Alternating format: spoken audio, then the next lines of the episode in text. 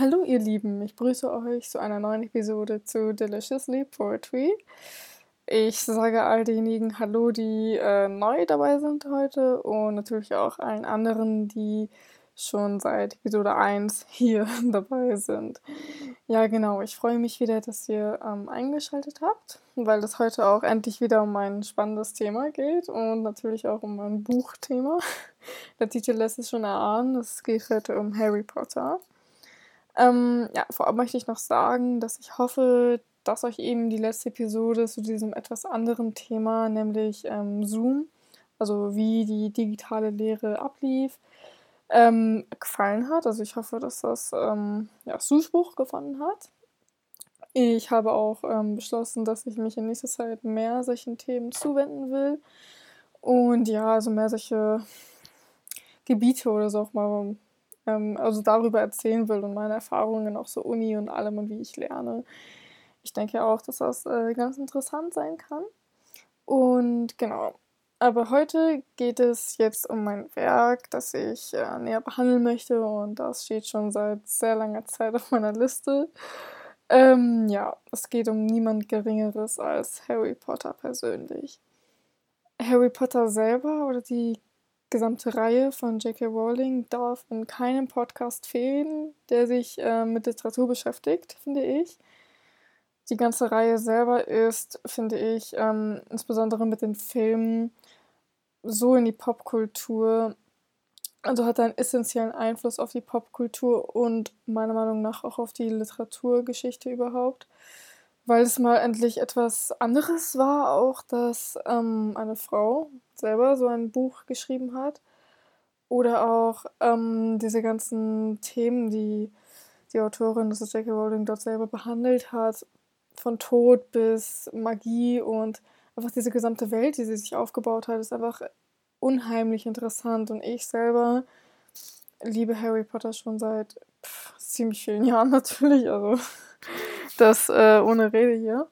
Ähm, aber ich entdecke selber immer ziemlich oft so neue Sachen, die ich auch, ähm, von denen ich vorher nichts wusste. Und ja, das ist eben so ein bisschen wie bei Mittelerde, finde ich, also von Tolkien also ich finde, es ist unmöglich, dort überhaupt irgendwie mitzukommen. Also Respekt, wenn sich da überhaupt jemand richtig gut auskennt und über alles Bescheid weiß. Ich liebe Herr der Ringe natürlich auch selber und muss ehrlich sagen, dass ich nach all den Jahren immer noch nicht ganz durchgeblickt habe, wer die ganzen Wesen sind und wo was in Mittelerde ist. Also man lernt nie. Also man lernt immer was Neues dazu. ja. Genau, ähm, zu Harry Potter selber gibt es natürlich auch unzählige Podcasts. Ähm, ich hätte auch selber dazu einen ganzen Podcast machen können, also diesen ganzen Podcast äh, nur Harry Potter zu widmen, wäre auch eine Möglichkeit. Aber mir geht es ja hauptsächlich darum, auch in einzelnen Werken äh, Motive oder Symbole und so weiter herauszusuchen und aufzuzeigen, was es denn genau damit auf sich hat. Und ja, genau, das will ich heute bei Harry Potter natürlich aufgreifen. Und es geht einfach schlicht und einfach um die Zahl 7 in der gesamten Reihe. Ja, ich habe mir auch überlegt, das alles in eine Art Reihe zu verwandeln. Also das wird nicht die letzte Episode zu Harry Potter sein, weil es eben noch unzählige weitere Aspekte gibt, die ich einbringen kann. Also da habe ich schon ganz viele Ideen, was ich doch dazu sagen kann. Und ja, genau, an Stoff mangelt es ja auch nicht. Aber heute will ich mich jetzt erstmal auf diese ganz einfache Zahl 7 ähm, beschränken und einfach aufzeigen, was es sich da, also was es damit auf sich hat in der gesamten Reihe. Und im Vorfeld habe ich mir überlegt, dass ich dieses Mal darauf verzichte, ähm, anders als in der ersten Episode zum Nibelungenlied, ja, eine kurze Inhaltsangabe zu geben und ja, zu erzählen, worum es in Harry Potter geht, weil ich glaube, das ist so eines der wenigen Werke, der eigentlich fast jeder Bescheid weiß, äh, was da passiert und jeder kann irgendetwas mit den Charakteren anfangen. Und ja, genau, ich glaube, aus diesem Grund ist das äh, an dieser Stelle überflüssig. Und genau, stattdessen will ich dann einfach direkt anfangen und kurz zum Ablauf kommen. Also zuerst werde ich etwas zur Numerologie erzählen und einfach mal kurz beschreiben, was das überhaupt ist. Und dann will ich auch schon auf die Zahl 7 eingehen und ihre Eigenschaften und was sie eben so Besonderes an sich hat.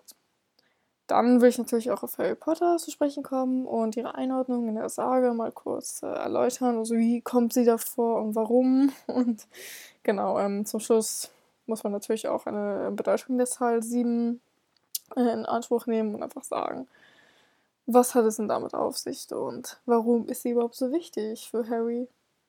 So, genau, zum Begriff Numerologie. Was ist das überhaupt? Und ja, also ich, ich muss dazu kurz sagen, dass ich selber dazu gar nicht äh, so viel weiß. Ich muss alles nachrecherchieren. Ich habe eine Freundin, die interessiert sich total für sowas und sie liest auch Bücher über Traumdeutungen und ja, ähm, findet so das eigentlich ziemlich äh, essentiell oder ziemlich wichtig.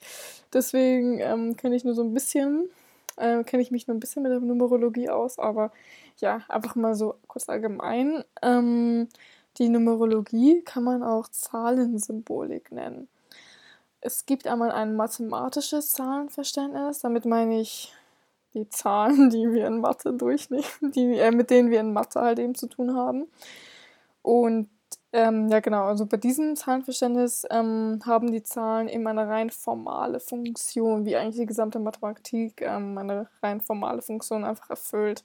Es geht darum, du rechnest etwas aus und, keine Ahnung, ähm, setzt Formeln ein, löst Gleichungen. Das ist alles ziemlich gesetzt eben auch und ist mit dem Matheunterricht in der Schule zu vergleichen, weil wenn wir jetzt den Matheunterricht mit dem Deutschunterricht vergleichen, in Deutsch haben wir es ganz schlecht ausgedrückt mit Wörtern zu tun. Wir untersuchen Wörter, wir schreiben Wörter, obviously. Ähm, genau. Und im Matheunterricht haben wir einfach nur mit diesen trostlosen, emotional, emotionslosen, emotionalen Zahlen gibt es ja nicht, mit den emotionslosen Zahlen zu tun. Und ja, ich erinnere mich gerne an ein Zitat, das ich irgendwann mal gelesen habe, dass Zahlen, dass man Zahlen einfach auch vertrauen kann, weil sie keine Gefühle hegen, sondern einfach ja, kalt, auch kalt sind und einfach direkt das ausdrücken, was sie eben auch ausdrücken sollen. Und da gibt es keinen Punkt und Aber. Ja. Aber auf der anderen Seite weist die Zahlensymbolik eben den Zahlen eine genaue Bedeutung zu. Und das ist eben etwas, was nicht mit Mathe zu tun hat. Da verlassen wir jetzt diese wissenschaftliche Ebene, würde ich sagen, und widmen uns einem anderen Bereich zu, wo Zahlen eben eine eigene Stellung einnehmen.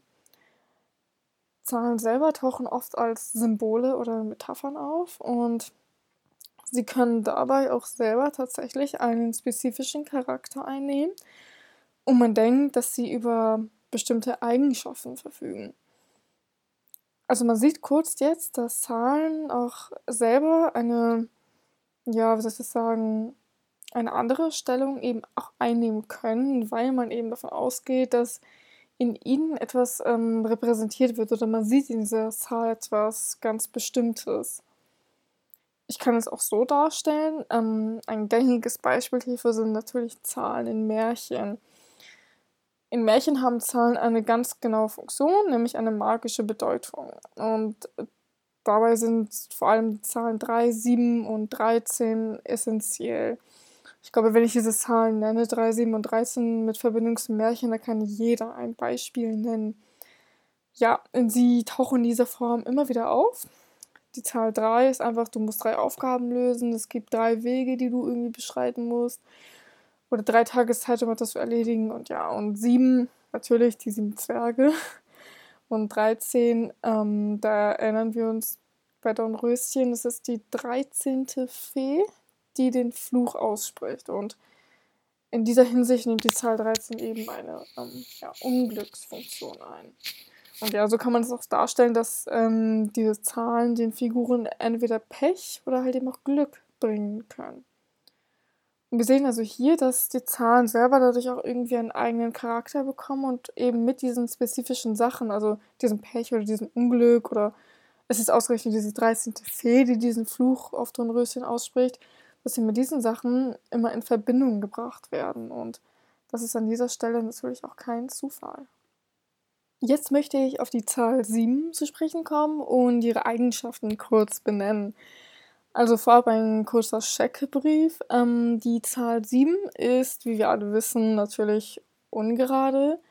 Sie ist darüber hinaus auch eine natürliche Zahl und auch eine Primzahl. Eine Primzahl, ähm, das muss ich selber tatsächlich nachgucken, weil ich absolut grottig in Mathe bin. Also eine Primzahl ist eine natürliche Zahl. Ähm, sie ist größer als 1 und durch sich selbst und auch durch 1 teilbar. Und ja, genau, also und die 7 ist eine wunderbare Primzahl.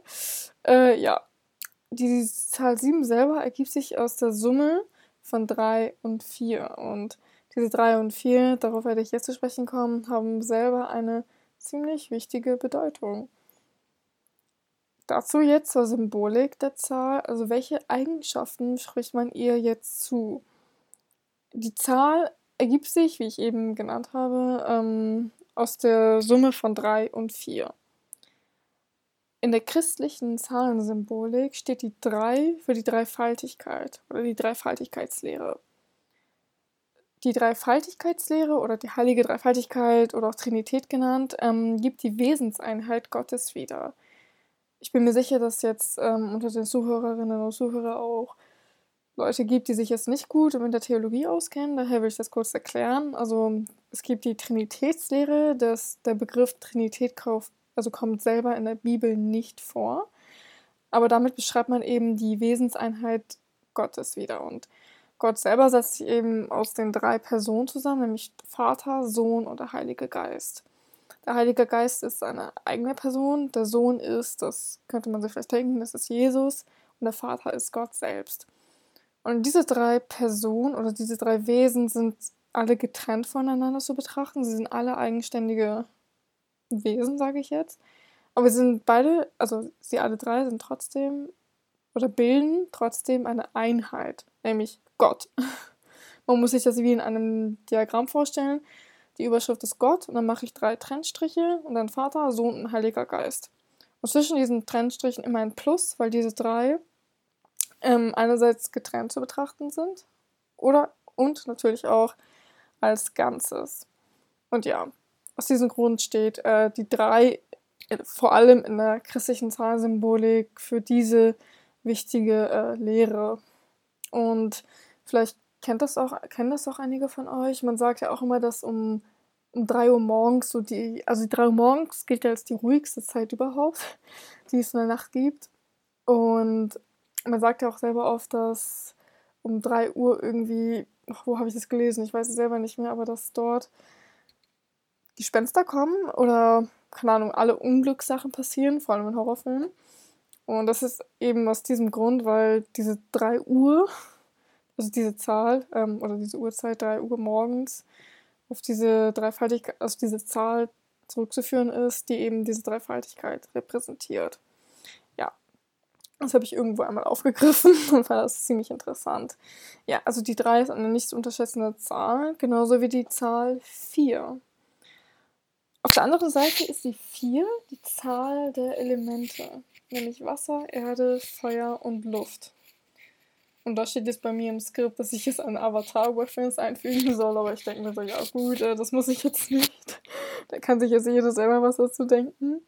Ja, also das ist ja, das sind jetzt diese vier Elemente. Und natürlich ist das jetzt nicht, sind das jetzt nicht die vier Elemente, sondern ähm, es gibt noch eine andere Elementenlehre, auf die werde ich gleich zu sprechen kommen. Aber diese vier Elemente, jetzt Wasser, Erde, Feuer und Luft, ähm, sind als Prinzipien des Festen, des Flüssigen, des Gasförmigen und des Glühenden zu verstehen. Und nebenbei gibt es auch in der chinesischen Kultur ein vergleichbares Modell, nämlich die Fünf-Elementen-Lehre. Nämlich Metall, Holz, Erde, Wasser und Feuer. Ja, Fun Fact: Ich habe mal ein schwedisches Jugendbuch gelesen, das hieß Circle. Und ähm, genau diese fünf Elemente oder diese fünf Elementenlehre wurde dort ziemlich gut und ausführlich behandelt. Also es ging darum, dass ein paar Jugendliche ähm, sich heraus, also es stellt sich heraus, dass ein paar Jugendliche in einer schwedischen Kleinstadt ähm, Hexen sind, beziehungsweise Zauberer. Und sie können diese fünf Elemente beherrschen. Also die eine konnte Metall, der andere Holz und es wird auch ziemlich interessant zu sehen, wie eben, wie man von diesem westlichen, ähm, von dieser westlichen Elementenlehre, vier Elementenlehre abgegangen ist und eben diese chinesische, äh, dieses chinesische Modell mit eingebracht hat, was auch ziemlich, ziemlich interessant war, finde ich. und lohnt sich auf jeden Fall auch alle mal zu lesen. Ja, um jetzt allerdings auf die Zahl 7 zurückzukommen, die Zahl 4, eben stellvertretend für die vier Elemente, symbolisiert damit eben alle materiellen Dinge. Wenn man also die Bedeutungen der Zahlen 3 und 4, aus die ähm, die 7 eben zusammengesetzt ist, zusammenfassend betrachtet, sieht man eben, dass die 7 eine übergeordnete Rolle einnimmt, weil sie eben dadurch ein Ganzes repräsentiert und eben auch für Vollkommenheit steht. Nämlich auf der einen Seite die materiellen Dinge mit der Vier-Elementen-Lehre und auf der anderen Seite mit der Drei eben das Spirituelle oder dieses etwas Höhere. Ja, nachdem wir jetzt ein bisschen Vorwissen haben zur Zahlensymbolik und zur Mathematik, nicht Spaß, ähm, möchte ich jetzt natürlich auch die Zahl 7 einordnen in die Harry Potter-Reihe und einfach mal einen Bezug herstellen. Also, wo kommt die Zahl 7 in den Büchern denn vor und welchen Stellenwert nimmt sie überhaupt ein? Dazu muss ich sagen, dass es mich überhaupt nicht wundert, dass die Zahl ungemein häufig vorkommt und vor allem auch, wie versteckt sie vorkommt. Dazu habe ich jetzt eine ganze Liste aufgestellt und die werde ich jetzt einfach mal durchgehen und euch zeigen, wo kommt die Zahl 7 denn überhaupt vor. Also erst einmal zu den Basics. Wir haben sieben Harry Potter Bücher und J.K. Rowling hat die Bücher im siebten Jahr des 21. Jahrhunderts fertiggestellt, nämlich im Jahr 2007. Und das kann natürlich auch kein Zufall sein. Darüber hinaus hat sie das Buch auch am 21. oder 22. Juli, da bin ich mir nicht mehr ganz sicher, herausgebracht. Im Juli, mhm, der 17. Monat natürlich. Die Weasley-Familie selber hat sieben Kinder. Die muss ich jetzt, glaube ich, nicht alle aufzählen. Die kann, jetzt kann man sich denken, wer das alles ist. Ähm, der Familienname Weasley ist aber auch aus sieben Buchstaben zusammengesetzt. Wir haben in Hogwarts sieben Stockwerke. Über die Jahre gab es in Hogwarts sieben Lehrer für Verteidigung gegen die dunklen Künste. Die Schule Hogwarts selbst hat genau sieben Schuljahre. Und sieben ist das Alter, in der Kinder das erste Mal magische Fähigkeiten zeigen. Und weiter geht's. Also Bellatrix stellt Snape genau sieben Fragen in Harry Potter und der Halbblutprinz, wo sie äh, im Kapitel Spinners End, meine ich doch, direkt am Anfang ihn konfrontiert. Ähm, ja, da geht es auch um seine Loyalität zu Voldemort und alles. Und da stellt sie genau sieben Fragen. Und ja, Harry hat natürlich im siebten Monat Geburtstag, genau wie J.K. Rowling. Ja, also man sieht, die Liste kann immer weitergehen. Und sie geht auch weiter. Es gab noch viel mehr Beispiele, aber die habe ich jetzt alle nicht eingebracht. Und ja, also man sieht also, dass die Zahl 7 irgendwie immer einen Zugang in die Geschichte findet. Und man denkt sich natürlich auch, ist das Zufall oder wie und warum kommt das hier zustande? Ja, jetzt möchte ich eine Interpretation aufführen, ausführen und einfach die, auf die Bedeutung des H7 eingehen. Ja, das ist natürlich auch meine Meinung zum Thema und wie ich das alles sehe. Natürlich kann jeder die Dinge ein bisschen anders ähm, interpretieren und das ist natürlich auch kein Problem. Für neue Vorschläge zur Bedeutung des H7 bin ich natürlich auch immer offen. Genau, also wie ich schon in den Beispielen aufgezeigt habe, nimmt die 7 eine Sonderstellung unter den Zahlen ein. Sie ist einerseits in ihrer mathematischen Zusammensetzung ungewöhnlich und repräsentiert in sich auch irgendwie die Faszination, die Kulturen damit auch verbinden.